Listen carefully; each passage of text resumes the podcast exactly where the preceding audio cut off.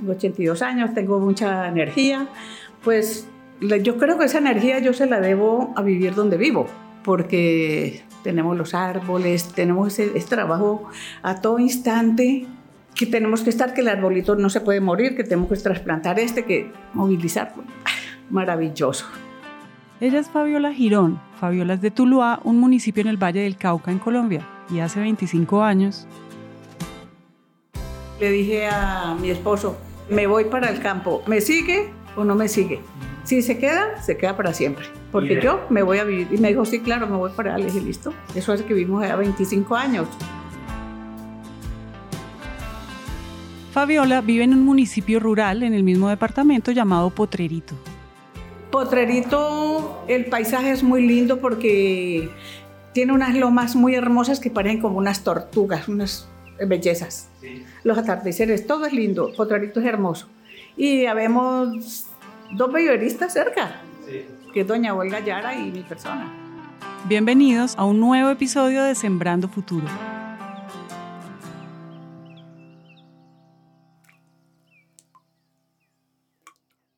Si hay una cosa que nos dejaron clara desde el colegio es que el agua es vida, que sin agua no podemos vivir o que estamos compuestos principalmente de agua. Es decir, sabemos que el agua es indispensable, pero ¿lo entendemos bien? Para sobrevivir necesitamos tomar agua, pero también usamos agua para bañarnos, para lavarnos los dientes o para lavar la ropa. Además de eso, el agua es fundamental para la agricultura. Sin agua pues no hay cultivos y si no hay cultivos no hay comida.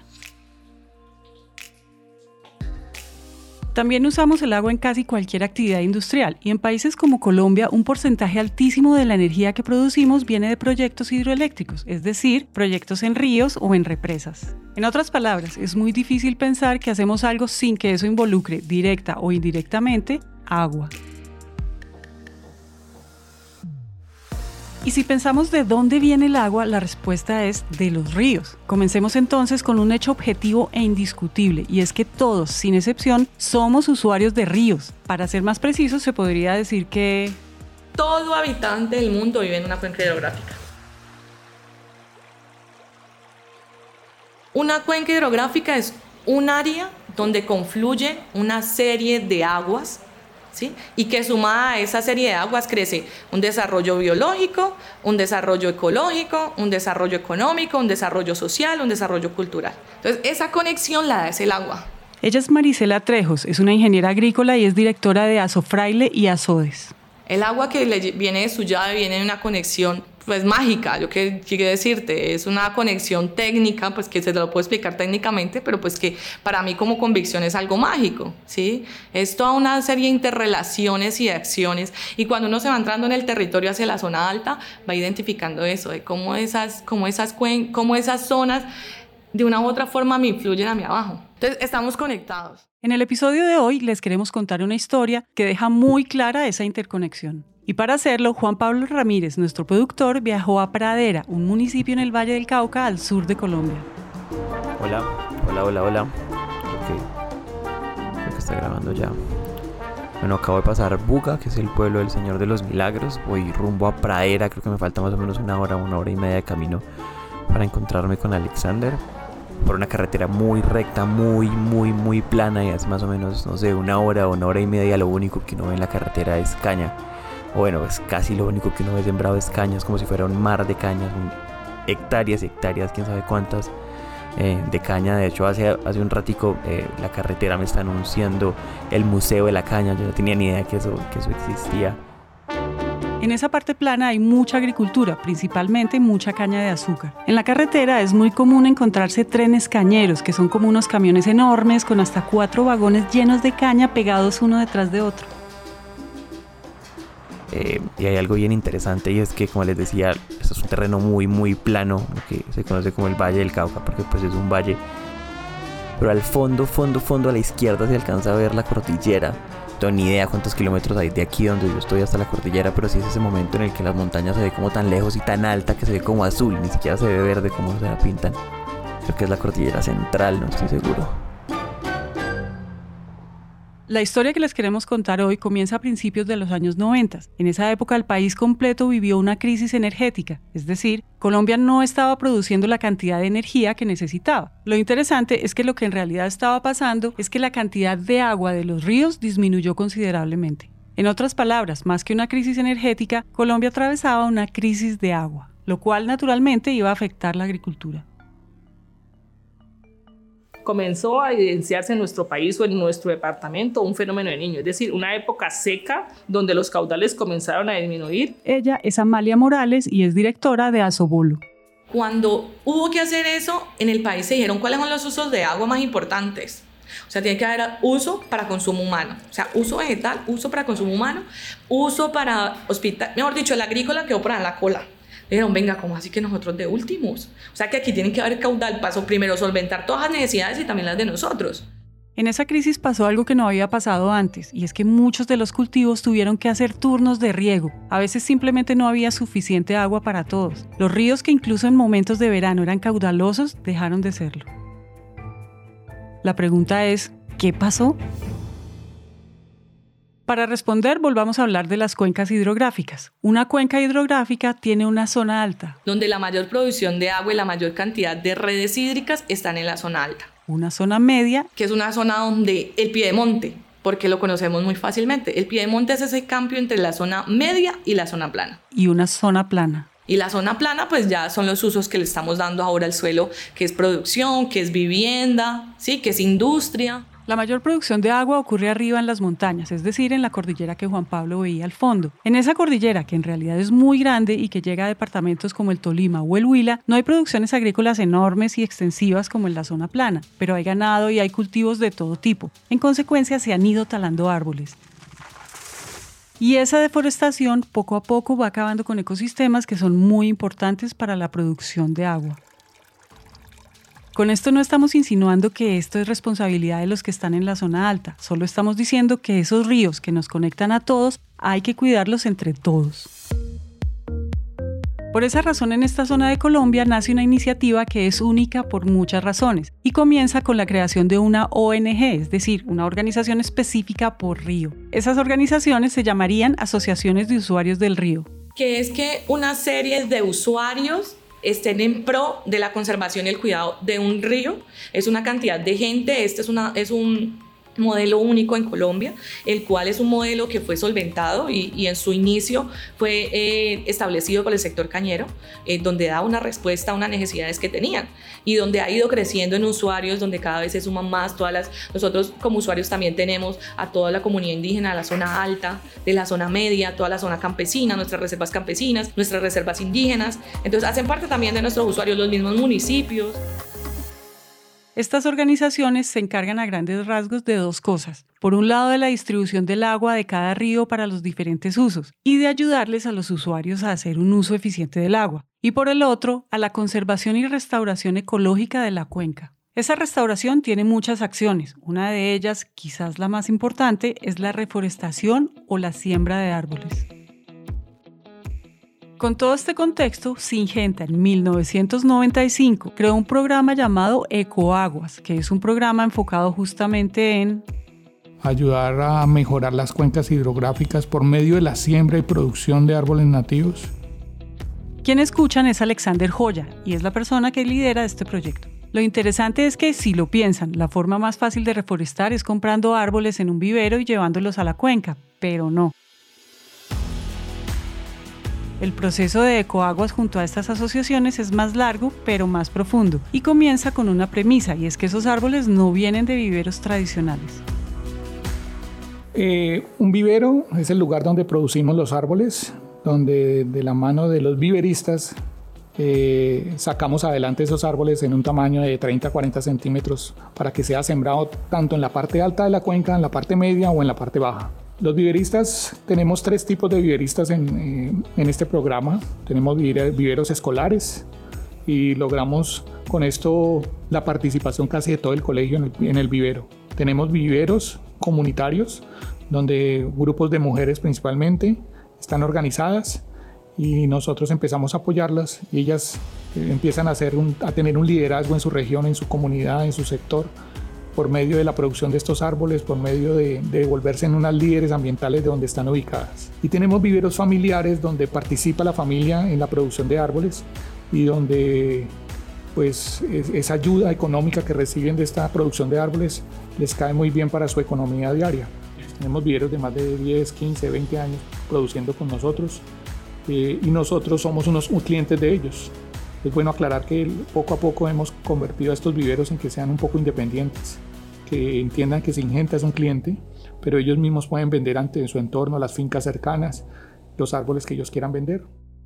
Fabiola, la mujer que conocimos al inicio de este episodio, es viverista. Y empecé, yo creo que hace unos 17 años, empecé a hacer un pedacito allí, tenía cemento, compré sarán, hice mi viverito chiquitico, sembraba guadua y lo que yo podía. ¿Cómo era ese primer No, ese primer vivero yo compré un sarán de uno que hay muy carito, fino, delgadito. Y lo hice pequeñito, ¿cuántos metros tendría? Tendría 5 por 10, algo así. Empecé a sembrar guadua, nacedero, todo lo que yo podía conseguir en ese tiempo y fue maravilloso. Y como Fabiola, la historia de Idalí Moreno es parecida, pero en un vivero comunitario.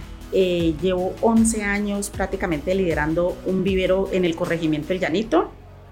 Eh, soy viverista empírica. En el corregimiento llegó una vez a Sofraile eh, contando de que, ah, que iban a hacer un programa de, de reforestación, pero que necesitaban unos espacios donde sembrar árboles y todo eso, y pues que necesitaban un grupito que le gustara este cuento y todo eso pues a mí el conservar el medio ambiente siempre me ha llamado la atención, pero no, no había habido como el espacio, quien lo guiara a uno y todo eso. Entonces a lo que a Sofraile llegó a este corregimiento, entonces unas amigas me invitaron, ay, Dalí, fíjate qué tal cosa, entonces me fui. Yo llevo como viverista, como le cuento, casi desde el 2000, 2003 más o menos. Y él es José David, que tiene un vivero familiar. Porque yo tampoco estaba ahí, estaba mi mamá, dentro de mi mamá, otro un tío, otros amigos. El grupo fue 45 personas.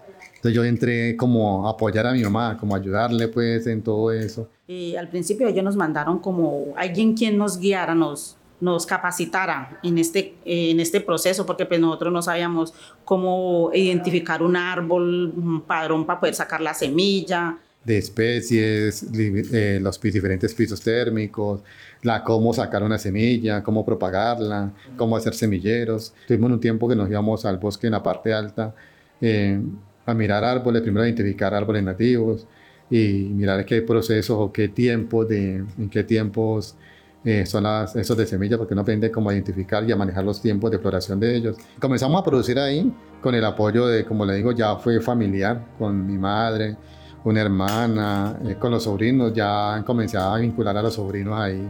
Empezamos con un lotecito, en ese lotecito ya lo convertimos en un vivero más grande, ya ahora ya prácticamente estamos con un lote inmenso. Entonces prácticamente ahí es donde hemos ido evolucionando con, con este tema. La calidad de árboles que producen es muy buena. Poco a poco se han convertido en unos muy buenos viveristas. Saben de semillas, saben de árboles, saben de germinación. Aquí se han ido especializando los viveristas en determinadas especies. Entonces nosotros tenemos personas que se han especializado mucho en guadua. Tenemos personas que se han especializado, como el caso de Fabiola Girón, que fue la señora que vino esta mañana, en ornamentales. Ella es la, la única que produce guayacán blanco.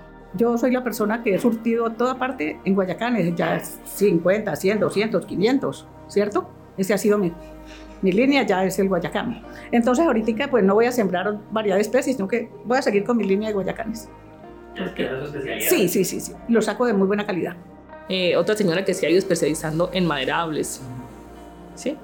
Y otros querían como de a todo. Yo una vez manejé hasta 70 variedades. o sea, usted imagina, pero no en cantidad, en volúmenes, no, sino en variedades, en, en pequeñas porciones, en escalas, porque teníamos, teníamos, por mencionarle unas, teníamos guásimos, teníamos nogales, guadua, manejábamos guamos, manejábamos los cedros negros, los cedros rosados, cedro de altura, eh, chagualos, los cucharos, las rayanes, eh, eh, los jiguas. Es bueno que tengas en cuenta de que Singenta paga por la producción del árbol, paga por la siembra del árbol y paga por el mantenimiento del árbol. A esos árboles que sembramos en la parte alta. En la parte plana pagamos por la producción, sacar el árbol adelante y por el transporte para llevarlo a un ingenio azucarero, por ejemplo. Ahorita acabo de recibir un poco de dinero, como 400 mil pesos acabo de recibir en este instante. Para muchas personas 408 mil pesos no es nada, pero para un campesino para una persona que no deben que pues, que genera a través de su trabajo otra alternativa económica como es la producción de árboles es plata. No, hay viveros en los cuales eh, tienen producción de, de 8.000 árboles en el año, 10.000 árboles en el año, hay, llegan a 15.000, hay, hay viveros que producen 500 árboles en el año. Hay viveros escolares de primaria que a veces me producen 200 árboles en el año. Pero esos 200 árboles lo que generan es impresionante, cultura ambiental, esos niños los siembran con sus padres, eh, estamos creando una persona que va a cuidar el medio ambiente de cierta forma y se va a involucrar porque él mismo cuidó esa semillita desde chiquita, sacó el árbol adelante y fue a sembrar eso con su papá y su mamá en la finca donde él vive. El hecho de que tú cuides, que tú quieras rescatar, conservar tu nacimiento, tu bosque, es también generar sentido de pertenencia. Es también como darle ese valor a mi predio. Todos estos viveristas son de la cuenca, todos estos viveristas hacen parte del territorio es diferente yo poner a sembrar a alguien, pagarle para hacerlo y, él se baja de la montaña y sigue en otras actividades. A otra cosa es que la gente que vive allá lo produzca, lo siembra y lo cuida y siente que ese árbol nunca se le va a olvidar que ese árbol lo sembró él. Y ellos son los que nos ayudan inicialmente a cuidar, pero ellos contagian de esa energía a otros agricultores, a los dueños de fincas. Ellos nos ayudan a buscar los lugares más adecuados para sembrar los árboles cada año. Y es también como eh, iniciar un proceso de cambio de actitud en la relación que hay hombre y naturaleza. Eso es lo que buscamos nosotros. Entonces esto va creciendo, ese, ese movimiento, por decirlo así, verde, que, que, que ha apoyado Singenta desde el año 95.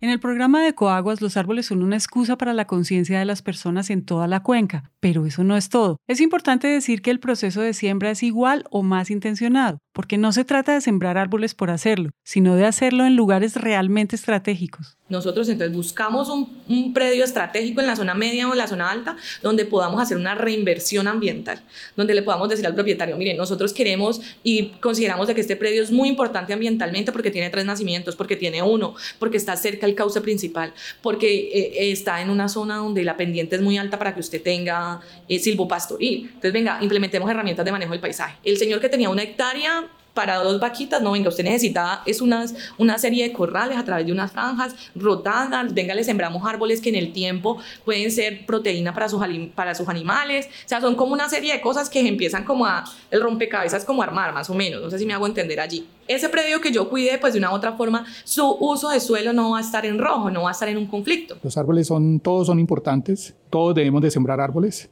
pero si nosotros sembramos árboles en lugares estratégicos, hablando de la cuenca, la parte alta de la cuenca, entonces si logramos que lleguen esos árboles, que, lo que hacemos nosotros lleguen a esos puntos estratégicos, logramos que en un futuro tengamos más recurso agua. Todo esto es un proceso muy lento de la naturaleza, pero lo que ayuda a Ecoaguas es como a tratar de acelerarlo un poquito. Naturalmente los árboles, los árboles, los grandes sembradores son los mismos pájaros, los murciélagos, y ellos son los grandes sembradores. La naturaleza, el viento, el agua, transporta semillas pero el programa de Coagua lo que ayuda es un poco a fortalecer eso en lugares específicos. Llegamos a nacimientos de agua, los protegemos, los, los encerramos y cuando vamos a ver ese nacimiento de agua dos años, tres años después, vemos un que está mm, dándonos más agua de lo cuando empezamos a trabajar en él. Y en temporada seca nosotros no hemos bajado, en los últimos dos años eh, no hemos bajado de los 2.800 litros por segundo. Eso nos dice, es un indicador ambiental que sí, o sea, proteger, conservar y dedicarnos a predios estratégicos ambientalmente relacionados con redes hídricas sí funciona. Si se fijan, Ecoaguas y estas asociaciones están logrando conectar muy bien dos áreas que hubieran podido entenderse como zonas completamente aisladas, la zona plana y la zona alta. No solamente es producir árboles, como tú decías, es toda una historia y es toda una forma de involucrarse. Arriba quienes están, pues toda la zona indígena y campesina. Entonces involucrarlos a ellos y es entender cómo la condición cultural nos hace, no la, vinculamos con las acciones técnicas que nosotros consideramos pertinentes para nuestra cuenca, dándole una lectura al territorio desde todas las ópticas, desde la óptica técnica, desde la óptica cultural y etnocultural, porque nuestra cuenca tiene etnocultura. Por ejemplo, las viveristas con eh, que hacen eh, el rescate porque la palma de cera es muy difícil obtener su semilla antes de que llegue al, suelo por lo alta. Entonces ellas hacen rescate, pero ellas culturalmente le piden permiso a la abuela neblina. Ellos la neblina en, su cultura es una abuela. Entonces lo hacen en la madrugada. Entonces eso es todo un trabajo artesanal y cultural que se lleva allá. Y usted va a ver la efectividad en reproducción y es del 90%. ¿Sí? que muchas veces en los viveros de típicos y normales o industriales, por decirles así, em, pues no llega a 50%. O sea, ¿ustedes cómo hacen para reproducir palma? Pero ya es toda una connotación cultural que desde el programa Ecoaguas y desde Azofraile queremos fortalecer y hemos ido fortaleciendo cada vez más. Es como ligar esa parte alta con esa parte plana. ¿Sí? Mire, tenemos un financiador que uno como propietario y los que somos de descendencia campesina sabemos que nosotros no tenemos o uno no le va a hacer una inversión de 25 millones de pesos a un cerco. Porque un campesino no tiene eh, los recursos económicos para decir voy a hacer este cerco a esta orilla de esta quebrada, en este nacimiento de agua, en este bosque, para que el ganado no se me meta allá, no me pisotee el nacimiento, no me deteriore mi quebrada, no me deteriore el bosque, no. O sea, el campesino nunca va a tener un recurso para decir, yo voy a ir a comprar este arbolito y lo voy a aplicar hidrogel, le voy a aplicar abono orgánico, lo voy a aplicar... No, voy a hacer unos mantenimientos. El campesino no va a tener nunca los recursos porque hay otras necesidades prioritarias que, que, que subsidiar o que generar en su economía familiar. Pero si a mí alguien viene y me explica para qué me sirve el cerco, mire, tengo un financiador, ¿por qué no nos involucramos en que su hectárea, en la hectárea que usted tiene, sea subdividida por franjas y en cada franja le sembremos una línea de árboles que sean de conexión del bosque que usted tiene en la zona alta con la quebradita que tiene en la zona plana, en la zona baja, perdón, de su predio? ¿Cómo eso se vuelve en un corredor biológico? ¿Cómo esos árboles que estoy sembrando allí en, en temporada seca para usted van a ser proteína para los animales? Entonces, una serie de acciones y de inversiones en esos predios que hacen cambiar el comportamiento de uso de suelo, básicamente es. Entonces, todas esas implementaciones que yo como usuario de la zona plana hago en la zona alta, pues de una u otra forma me está cuidando la cuenca. Ecoagos es un ejemplo de que la única forma de atender problemas complejos es en equipo. Como se dan cuenta, este proyecto involucra empresas, en este caso empresas de caña en la zona plana, escuelas, familias, asociaciones como Asobolo o Asofrailes y empresas como Singenta, que entienden que el éxito del programa implica un cuidado de las cuencas hidrográficas que son vida, pero también de sus clientes que son agricultores y que necesitan agua de manera sostenible. Esto no es sostenible Tal vez si Singenta hubiera estado solo en este proceso no estaríamos hoy en un programa como hoy lo tenemos. La clave de este proceso ha sido esa alianza y hacer partícipe a todos. Cada uno tiene una función. Este proyecto se ha replicado en el norte de Antioquia y en el Cauca, fortaleciendo cultivos de caña de azúcar y de banano, y han producido y sembrado más de 1.600.000 árboles de casi 80 especies de árboles nativos, 10% de ellos en peligro de extinción, y ha sido galardonado en todo tipo de concursos ambientales a nivel nacional e internacional por su contribución a la conservación de la biodiversidad, lo cual, recuerden, hace parte del Plan para una alimentación sostenible de Singenta. La invitación de este episodio es muy sencilla y es que cada que abran la llave, la pluma o el grifo para tomar agua, recuerden que son usuarios de un río y que hay personas sembrando árboles para que el agua no deje de salir. Bueno, mi gran sueño, tener un vivero más grande de lo que tengo y seguir conservando mm, nuestras cuencas, seguir sembrando árboles. Para mí ese siempre ha sido mi, mayor sueño, porque dejarle como ese, ese legado a, eh, a un futuro a mis nietos de que ellos el día de mañana de pronto pasen por un lugar y digan, vea, mi abuela por aquí estuvo sembrando estos árboles. Ese es mi sueño.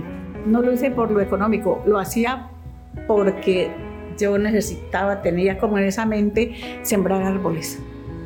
Sembrar árboles era como una obsesión. Árboles, árboles, árboles.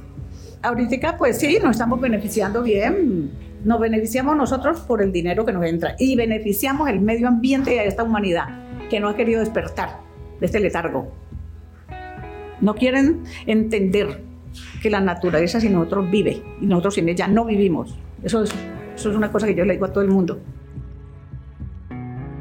Este episodio fue producido por Juan Pablo Ramírez y editado por Santiago Cortés. El diseño de sonido es hecho por Juan Diego Bernal y el trabajo gráfico por Angie Acuña y Luisa María Ríos. Sembrando Futuro es una producción de Naranja Media para Singenta.